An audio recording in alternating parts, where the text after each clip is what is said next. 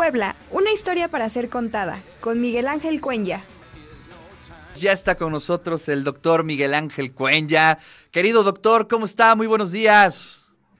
Hola Ricardo, muy buenos días. Acá como todas las semanas, platicando algunas cosas de nuestra ciudad. Maravilloso. Y hoy se abre un capítulo especial, doctor. La Biblioteca Palafoxiana, ni más ni menos. La Biblioteca Palafoxiana que lamentablemente desde hace muchos años se ha convertido en un espacio turístico. Exacto. En donde eh, los investigadores para poder ingresar y trabajar tienen que hacer una serie de trámites bastante complejos. Bueno, uno los hace porque muchas veces uno los necesita. Pero debemos reconocer la importancia, la trascendencia de la biblioteca palafoxiana. No solamente el aspecto físico, digamos que es hermosa, es una biblioteca para ser admirada, sino también justamente por el riquísimo acervo que se conserva dentro de la biblioteca. Mire, ¿cuál fue el origen de la biblioteca palafoxiana? Nosotros la ubicamos perfectamente bien en la Casa de la Cultura, eh, digamos, eh, muchas veces a lo largo del año eh, pasamos, nos detenemos a contemplarla, a admirarla, digamos, por ser una de las obras, una de las bibliotecas más bellas que se conservan en el país, con unas estanterías verdaderamente espectaculares. Yo siempre muchas veces me paro y digo, ¿cómo me gustaría tener una estantería proporcional, por supuesto, a la vivienda de uno, digamos, con esa madera tallada, tan, eh, digamos, de cedro, ¿eh? y, que, y, que, verdaderamente enriquece perfectamente bien lo que es eh, una biblioteca. Bueno, digamos, nosotros debemos rastrear el origen de la biblioteca palafoxiana a mediados del siglo XVII, que como nosotros ya hemos señalado en repetidas oportunidades anteriores, el siglo XVII, especialmente el periodo que va entre 1525, perdón, entre 1625 y 1675, estos 50 años, fueron verdaderamente el periodo de mayor esplendor, de mayor apogeo, de mayor pujanza de, eh, de, la ciudad y en donde se van a, van a surgir, eh, digamos, y se van a conservar diversas bibliotecas de carácter religioso y también algunas bibliotecas de carácter privado. Es en este contexto, digamos, a mediados del siglo XVII, cuando el obispo don Juan de Palafox y Mendoza, que se encontraba al frente de la diócesis de la Puebla, digamos, de la diócesis de Los Ángeles o de Puebla, este, Tlaxcala, eh, preocupado de alguna manera por la formación del clero diocesano, es decir, está pensado originalmente como una biblioteca de carácter religiosa, decide en 1646 donar 5.000 volúmenes de su biblioteca particular. Acá hay que decir, bueno, 5.000 volúmenes sí es mucho, digamos, es un acervo verdaderamente importante que muy pocos intelectuales y académicos nacionales y extranjeros pueden tener dentro de su biblioteca particular. Mm. Pero si hoy a nosotros comprar libros nos parece, digamos, eh, caro, son de precios elevados y más los libros de carácter académico, pensemos que en el siglo XVII, cuando recién estaba impulsándose la actividad de manera importante de la imprenta, eran libros muy muy caros. Verdaderamente acceder a estos libros impresos en Europa era eh, o estaba relacionado con una verdadera fortuna y solamente aquellas personas de gran poder adquisitivo, en especial algunos funcionarios y miembros del clero diocesano, podían acceder. Pero no solamente pensó Juan de Palafox y Mendoza en el clero diocesano, sino que él consideró que debía ser una biblioteca al público abierta, abierta a todos aquellos interesados en la cultura y sobre todo que supieran leer y escribir dentro de la jurisdicción de su diócesis. Es decir, está hablando, es cierto, no para un público amplio, pero para un público laico que no necesariamente hubiera pasado por el seminario este, diocesano.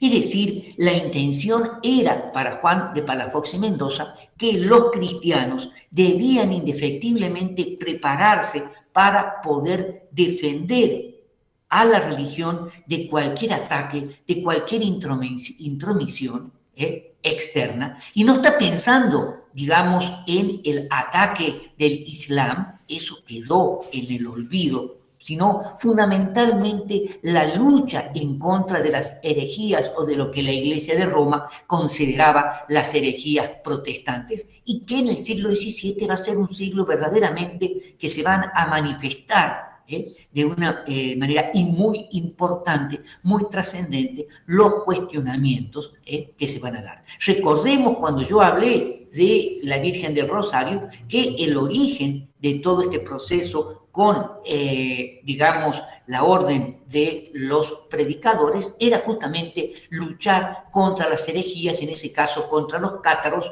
o los albigenses, y que en el siglo XVII la lucha contra estos grupos protestantes va a ser mucho mayor. Ese es el objetivo original. Es decir, los cristianos deben prepararse, debían prepararse, están estar preparados para poder defender sus principios, poder defender su dogma frente al discurso que manejaba la iglesia este, protestante. Desde sus orígenes, el acervo del obispo don Juan de Palafox y Mendoza se estableció en el antiguo Colegio de San Juan, de San Juan, lo que hoy sería la Casa de Cultura, donde hoy se encuentra la Biblioteca eh, Palafoxiana. ¿Por qué? Porque allí funcionaba en el Colegio de San Juan el seminario diocesano. Y a lo largo de todo el periodo colonial, a partir de 1649, don Juan de Palafox y Mendoza deja la diócesis de Puebla, se va a ocupar de manera provisional eh, la sede virreinal y después se, se, retira hacia la ciudad de Osma, el obispado de Osma, donde va a fallecer años después. Pero toda la segunda mitad del siglo XVIII eh, fue sufriendo, perdón, a lo largo del siglo XVIII, fue sufriendo una serie de cambios y una serie de transformaciones que le van a terminar dando el carácter que tiene. En el último cuarto del siglo XVIII, en 1773, uno de los grandes obispos de ese periodo, el obispo don Francisco Fabián y Fuero, mandó reconstruir los techos, reconstruir las bóvedas, tal como las conocemos nosotros el, día de hoy, al mismo tiempo que hizo eh, levantar los dos primeros pisos de la estantería, este, que estaba, eh, digamos, una, eh, hermosamente labrada con madera de ayacahuite y madera este, de cerdo, y al mismo tiempo esta es la época en que se coloca, digamos, en el retablo hacia el fondo, el retablo que da hacia la calle, este, la Madonna de Trapani. En a lo largo del siglo XIX se va a instalar el tercer nivel de las estanterías debido a un importante incremento bibliográfico. ¿A qué se debió eso? A que don Fabián y Fuero, antes de morir, donó la totalidad de su rica biblioteca a la biblioteca palafoxiana y lo mismo nosotros podríamos decir que eh, se incorporó la biblioteca que pertenecían al obispo don Francisco Pablo Vázquez, a don Francisco Irigoyen, así como también a del obispo que estuvo al frente de la diócesis final en el siglo XVII, don Manuel Fernández de Santa Cruz. Y, por si esto fuera poco, después de la expulsión de la Orden de los Jesuitas del territorio en 1767, eh, todo el acervo, todo el acervo este, bibliográfico de la biblioteca o bibliohemerográfico de la biblioteca de los jesuitas del Fondo Jesuita fue a formar parte de la biblioteca palafoxiana donde se han conservado hasta el día de hoy. ¿Qué otra cosa podemos nosotros decir ya para no alargarme? Nosotros podemos señalar que se conservan eh, algunos materiales verdaderamente incunables, como por ejemplo, eh, digamos, este, ¿qué les puedo decir? Los nueve libros de la historia de Herodoto, que es una publicación de 1473, La ciudad de Dios de San Agustín, que es una edición de 1475. Debemos hacer mención a la crónica de Aragón de Don Fabricio de Bagdad, la crónica de Nuremberg de Schedel, el riquísimo texto de Andrés eh, Versalio, eh, titulado De Humanis Corpori Fabrica, el Atlas de Mercatos, que fue importantísimo, eh, importantísimo, y que está relacionado también con las exploraciones oceánicas del siglo XVI, así como un ejemplar único, editado a mediados del siglo XVII, del Quijote de la Mancha, de don Miguel de Cervantes Saavedra.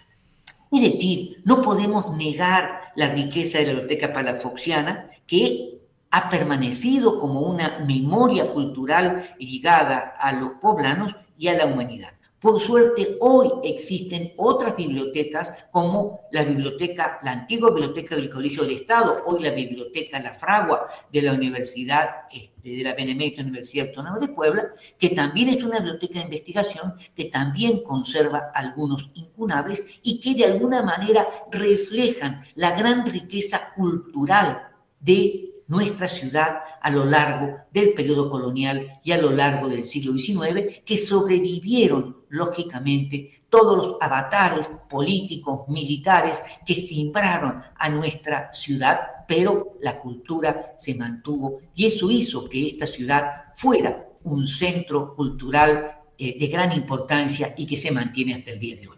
Eso es lo que yo les quería comentar en la mañana de hoy.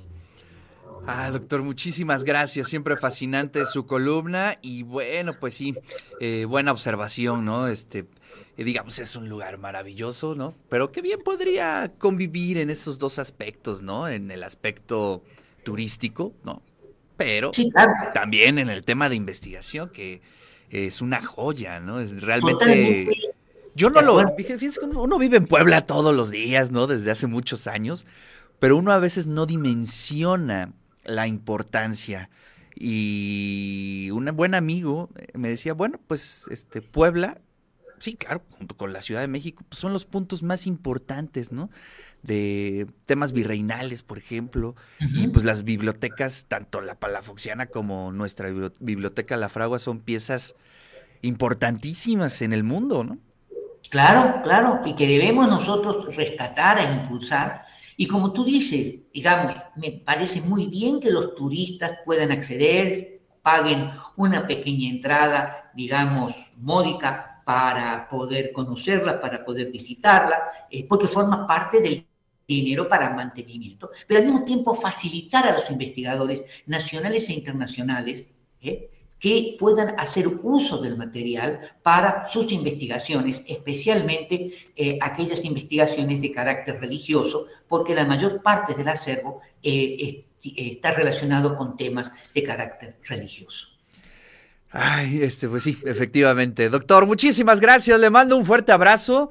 Y bueno, pues ya nos contará la otra semana cómo va la convocatoria de la Universidad para Adultos, que está con todo, ¿no? Es una maravilla. No, no solamente les voy a hablar de las licenciaturas, sino también les voy a hablar de la oferta. Tenemos el trimestre pasado, tuvimos una oferta de 53 cursos. Hoy queremos impulsar una de 70 cursos. Eh, no, no hay día en que no me pregunten por la, por la UPA y eso es una maravilla, doctor.